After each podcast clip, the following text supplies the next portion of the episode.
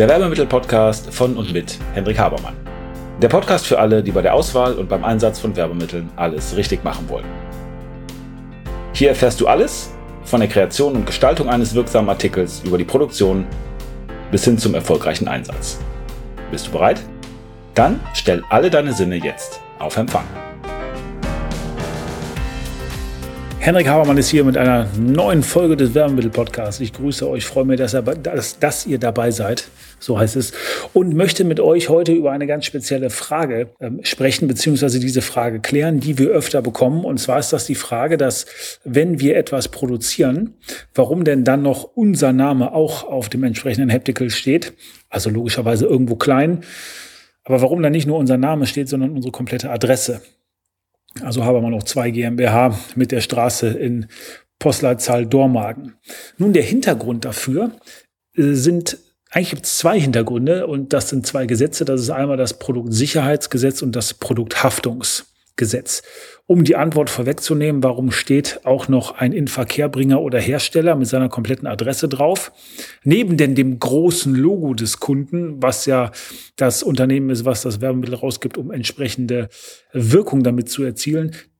Das steht da, weil es da stehen muss und eben Produktsicherheitsgesetz und dahinter das Produkthaftungsgesetz sind die relevanten Gesetze. Und das möchte ich jetzt mal ein bisschen erklären, wie das Ganze zustande kommt und was man dabei beachten muss.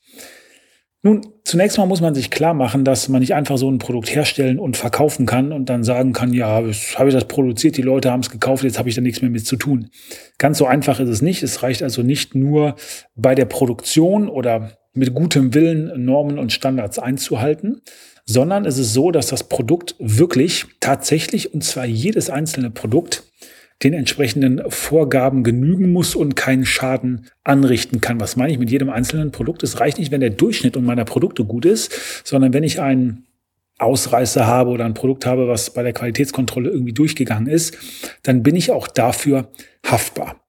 Und der Hintergrund ist der, dass wir von Seiten des Gesetzgebers mittlerweile sehr, sehr genau nachvollziehen wollen. Und zwar eben im Detail, wenn irgendwo etwas passiert, wenn jemand zu Schaden kommt, wenn es also Personenschäden, Schaden an Leib, Leben oder auch am Vermögen, Sachschäden gibt, dann soll vollkommen eindeutig nachvollziehbar sein, wer hat das Ganze zu verantworten, wer hat es verbrochen und wer kann entsprechend haftbar dafür gemacht werden. Und diese beiden genannten Gesetze, Produkthaftungsgesetz und Produktsicherheitsgesetz, und zwar Produktsicherheitsgesetz ganz konkret, Paragraph 4, die Kennzeichnungspflicht, die sorgt eben dafür, dass man sowas nachvollziehen kann, indem eine eindeutige, weil postzustellfähige Adresse, also mit Straße und mit Postleitzahl und Ort draufsteht, nämlich über den, an den man sich wenden kann. Und ganz wichtig zu verstehen ist, dass dieses Produkthaftungsgesetz oder diese Produkthaftung was anderes ist als die Mängelhaftung, wie sie in Verträgen vorkommt. Nun, wo ist der Unterschied? Mängelhaftung bedeutet, dass ich mit jemandem einen Vertrag eingehe, also ich kaufe zum Beispiel was und das Produkt ist nicht in Ordnung. Dann gibt es die sogenannte Mängelhaftung von Seiten des Verkäufers. Das heißt, der Käufer kann Nacherfüllung, Schadenersatz etc. verlangen, weil er sagt, das Produkt ist nicht in Ordnung, was du mir verkauft hast. Ich habe einen Anspruch darauf, dass das Produkt einwandfrei ist, dass also der Mängel beseitigt wird.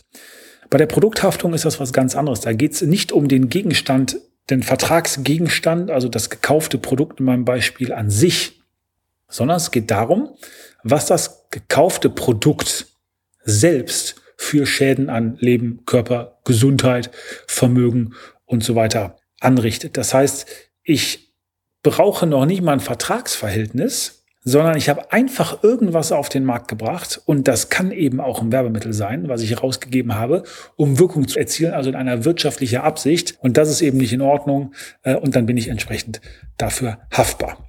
Und zwar mittelbar und unmittelbar, das hat relativ interessante, abstruse Auswirkungen. Das kann also äh, aufgrund des Produkthaftungsgesetzes sogar so weit gehen, dass ich Unterhalt bezahlen muss, weil jemand irgendwie da zu Tode gekommen ist. So, und wer ist jetzt haftbar? Haftbar ist der Hersteller nach Produkthaftungsgesetz. Das kann der tatsächliche Hersteller des Endprodukts sein. Das kann auch ein Zulieferer sein, ja, und wo das Teil dann irgendwo eingebaut worden ist. Das kann der Importeur sein, der das Produkt in die EU bringt, weil wir sprechen ja hier letztendlich vom europäischen Wirtschaftsraum. Das kann aber auch ein Händler sein, der irgendwie draufsteht oder eine andere Art von Lieferant. Und das können auch alle zusammen sein. Also alle die eben genannten können auch gesamt schuldnerisch haften. Und jetzt ist es eben so, dass ich diese Eindeutigkeit, die im Produkthaftungsgesetz, ich habe gerade eben die entsprechenden Hersteller genannt, die in Frage kommen können, dass ich die eindeutig mache durch die Kennzeichnungs Kennzeichnungspflicht Paragraph 6 Produkthaftungsgesetz und eben sage, nun, wer ist es denn jetzt? Welche Konsequenz hat das für das Unternehmen, was zum Beispiel ein Heptical bei uns kauft? Wenn da drauf steht, dann, nun, die Firma Habermann noch 2 ist Inverkehrbringer oder ist Produzent oder Hersteller im Sinne des Gesetzes, dann bedeutet das, dass auch die Haftung für entsprechende Schäden an uns übergeht. Also der Kunde schreibt logischerweise groß sein Logo drauf, weil damit will er ja Wirkung erzielen. Das soll ja irgendwie in die Sichtbarkeit kommen. Aber haftbar, wenn was mit dem Artikel nicht in Ordnung ist, sind wir. Also rechtlich gesehen haben wir es dann auf den Markt gebracht, aber mit dem Logo von jemand anders. Wenn der Hersteller selber draufsteht, dann ist es so, dass alles das, was an Regress, Schadenersatz und so weiter kommt, zunächst mal zu ihm geht. Natürlich kann er dann sagen, ja, aber der Habermann hat es produziert, also der soll auch seinen Teil äh, der Verantwortung entsprechend übernehmen. Aber zunächst mal richtet sich das Ganze an ihn. Das bedeutet, für uns ist das in gewisser Weise ein zweischneidiges Schwert, weil wir auf der einen Seite natürlich entsprechend Sichtbarkeit bekommen. Also steht ja dann unser Name überall drauf, sogar mit einer postzustellfähigen Adresse. Das kann man dann relativ leicht googeln und gucken, wo wir herkommen. Wenn man sagt, das ist ein cooles Produkt, das möchte ich entsprechend auch kaufen. Aber wir erhöhen natürlich ein bisschen das Risiko, weil wir dann auch da entsprechend im Markt auftreten. Jetzt ist es aber natürlich so, dass ein paar Voraussetzungen auch erfüllt sein müssen, damit diese Produkthaftung überhaupt greift. Und zwar ist es so, dass ich erstmal ein Produkt im Sinne des Produkthaftungsgesetzes haben muss. Ich muss also eine fehlerhafte Sache haben, es muss was Dingliches sein, plus Elektrizität. Die kommt auch dazu. Das heißt, für Dienstleistungen gilt das Produkt, Produkthaftungsgesetz nicht. Dann muss ein Fehler an diesem Produkt nachgewiesen werden. Also muss tatsächlich auch ein Fehler sein, den ich als Produzent Hersteller, Inverkehrbringer etc. zu verantworten habe. Dann muss es einen Schaden geben, also eine Körpergesundheitsverletzung oder eine Sachbeschädigung an einer Sache. Und die muss aufgrund des Schadens an meinem Produkt kommen. Und auch da gibt's noch eine gewisse Deckelung, also bis zu 500 Euro bin ich dann selber eben äh, haftbar. Und nochmal, ich habe vorhin über diese Mängelhaftung gesprochen und eben den Unterschied zur Produkthaftung. Es geht nicht darum, dass das Produkt selber in Ordnung ist. Also wenn ich Schrott Werbemittel auf den Markt bringe, die sofort kaputt gehen, dann ist das bedauerlich, aber kein Schaden im Sinne des Produkthaftungsgesetzes, weil es geht nicht darum, dass das Produkt selber kaputt ist oder das Produkt selber blöd ist, sondern es geht darum, dass aufgrund des fehlerhaften Produktes woanders ein Schaden entsteht. So, dann, was ich noch habe, im äh, Rahmen des Gesetzes, ich habe eine Unabdingbarkeit. Das heißt, ich kann das Ganze nicht ausschließen. Und es gibt auch im Produkthaftungsgesetz bestimmte Beschränkungen. Das heißt, es ist so, dass Personenschäden bis 85 Millionen eingeklagt werden können oder ich entsprechende Ansprüche stellen kann. Äh, Sachschäden allerdings, ähm, äh, da gibt es also keine Obergrenze. Nur, was will ich jetzt damit sagen? Das kann relativ teuer sein. Das heißt, ich muss als Hersteller oder Inverkehrbringer schon ziemlich gut darauf achten, was ich den Leuten zumute, was ich auf den Markt bringe, weil das sehr, sehr, sehr teuer sein kann. Also, Grundfrage war ja, warum stehen zum Beispiel auf Tragetaschen oder auf anderen Produkten Textilien teilweise, warum ähm, sind da irgendwelche Labels eingenäht, wo nochmal jemand anders draufsteht als das werbende Unternehmen? Oder wenn ihr entsprechend einkauft, warum bekommt ihr von uns Korrekturabzüge, wo dann draufsteht, dass Habermann noch zwei das Ganze produziert hat und eben nicht ihr? Der Grund ist Produktsicherheitsgesetz, Paragraph 6 Kennzeichnungspflicht, die sagt, dass das entsprechend offenkundig gemacht werden muss, damit es nachvollziehbar ist. Frage, die sich daran anschließt, warum ist es teilweise so, dass wenn ihr sagt als entsprechendes Unternehmen, was uns den Auftrag gibt, Dinge zu produzieren, warum ist das ein wenig teurer, wenn ich jetzt da draufstehen will und eben nicht möchte, dass Habermann da draufsteht? Nun, der ähm, Hintergrund dafür ist, dass wir ja zum Beispiel Etiketten mit unserem ähm, Label beziehungsweise mit unserer Adresse sowieso haben, die wir aufbringen, weil wir das, den Prozess ja kennen oder weil der Druck von unserer Adresse standardmäßig kalkuliert ist. Und da haben wir die entsprechenden Druckvorlagen und das ist ein Prozess, den wir immer wieder machen, der also schon feste äh, in der Produktion drin ist. Wenn ihr aber sagt, ich möchte aber jetzt eben ein anderes Etikett haben, weil ich möchte meine Adresse haben, oder es soll da ein bisschen was anderes draufstehen, aber ihr eben nicht, dann haben wir einen zusätzlichen Produktionsschritt. Das heißt, wir haben zusätzlichen Aufwand. Und deswegen wird es mit ein bisschen berechnet, weil wir zum Beispiel einen zusätzlichen Druck oder ein zusätzliches Label oder Etikett oder was haben, was wir machen müssen, damit wir das irgendwo entsprechend verankern können. Gibt es bei dieser Sache Grenzen? Ja, selbstverständlich gibt es auch Grenzen. Wenn wir zum Beispiel Zuckerwürfel produzieren, dann würde das Gesetz ja eigentlich sagen, ich muss ja auf allem irgendwas stehen haben. Also müsste ich ja auf dem einzelnen Zuckerwürfel, wenn ich den rausgebe, auch irgendwie das ähm, Herstellerunternehmen oder Inverkehrbringerunternehmen stehen haben. Und das Gesetz sagt, naja, es muss möglich sein. Also es kann auch vertretbar sein, entsprechende Kennzeichnungen, die, wie gesagt, eindeutig sein müssen, postzustellfähige Adresse. Es kann auch sein, dass man die weglassen kann. Und zwar, vor allen Dingen sagt das Gesetz, wenn es bekannt ist, wenn ich also die Information schon habe oder wenn es unverhältnismäßig ist. Und das ist ein bisschen schwierig bei uns äh, in der Tat in der Branche, weil auf Kugelschreibern äh, wird in der Regel kein Herstellernachweis gemacht auf äh, Süßigkeiten zum Beispiel, wenn wir Gummibärchentüten machen, da wird ja sowieso die Folie bedruckt und dann ist das eigentlich kein Problem, auch noch zusätzlich eine Folie zu bedrucken, beziehungsweise das in den Druckdaten anzulegen, weil ich das ja sowieso mache.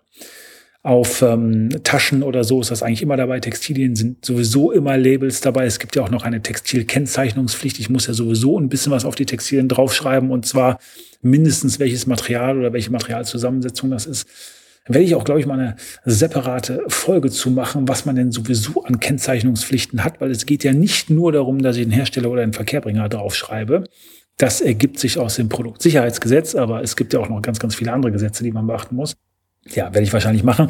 Ähm, aber zurück zum, äh, zum Satz, an dem ich war, von dem ich jetzt vergessen habe, weil ich gesagt habe. Na, auf jeden Fall, ihr müsst es also draufschreiben ja, genau, es, es muss machbar sein, beziehungsweise es muss verhältnismäßig sein. Das ist manchmal schwierig in der Argumentation, aber äh, beziehungsweise auch dann in der Frage, ist das jetzt verhältnismäßig oder nicht? Kostet das jetzt extra oder kostet das nicht extra? Oder wie viel darf das extra kosten? Darf das zwei Cent für ein Etikett oder für ein Label kosten oder darf es einen bestimmten Prozentsatz haben? Das ist nicht eindeutig. Wenn ihr euch an das Gesetz haltet, dann habt ihr prinzipiell die Verpflichtung, das draufzuschreiben, den in Verkehrbringer beziehungsweise den Hersteller beziehungsweise den Produzenten, der dann auch haftbar ist, der dann die erste Adresse ist, die angegangen wird, wenn irgendwas ist. Oder ihr lasst es eben bleiben und guckt, dass nur ihr drauf steht, was aber eigentlich mittlerweile kaum gemacht wird. Also, dass jemand sagt, ich möchte nicht, dass XY draufsteht oder nicht. Gibt es eigentlich kaum mehr Diskussionen, weil ja jeder weiß, dass zum Beispiel ein sehr, sehr großes Modeunternehmen die Kugelschreiber nicht selber produziert, sondern irgendwo einkauft. Da ist das auch in Ordnung, wenn ja anders jemand draufsteht. So, ich hoffe, ich konnte die Frage umfänglich beantworten. Ihr seid jetzt ein wenig schlauer. Ihr wisst, was auf euch zukommt und ihr wisst auch, wenn ihr produziert, was ihr für entsprechende Pflichten habt. Falls ihr sagt, ist mir nicht ganz klar, schreibt uns einfach eine Mail. Falls ihr sagt, oh ja, ich habe so sowas zu produzieren und äh, schaut doch mal, was ihr machen könnt, dann schickt uns gerne eine E-Mail an anfrage.habermann.info. Wenn ihr mich kontaktieren wollt, direkt, ihr wisst, wo ihr mich findet, vor allen Dingen auf LinkedIn oder auf Xing, freue mich über eine Vernetzung von euch und äh, wünsche euch alles Gute für die Restwoche noch. Wir hören uns beim nächsten Mal. Macht's gut. Tschüss. Und damit sind wir am Ende der heutigen Folge. Ich hoffe, ihr habt ein paar interessante Erkenntnisse gehabt und seid ein wenig schlauer, als ihr es noch vor ein paar Minuten wart. Wenn euch das Ganze gefallen hat, leitet es gerne weiter an Freunde oder Kollegen, die auch ein Interesse oder eine Affinität zu dem Thema haben. Und natürlich hoffe ich, dass ihr bei der nächsten Folge dabei seid. Wenn es etwas gibt, was euch interessiert, was ihr noch behandeln möchtet, wo ihr gern ein wenig intensiver reintauchen wollt, schaut bitte in die Show Notes, da sind unsere Kontaktdaten angegeben mit einer E-Mail-Adresse. Schreibt uns eine Mail und wir werden entweder, wenn das für viele Leute interessant erscheint, das in den Podcast behandeln. Ansonsten bekommt ihr von mir oder einem meiner Teammitglieder eine Mail. Also, vielen Dank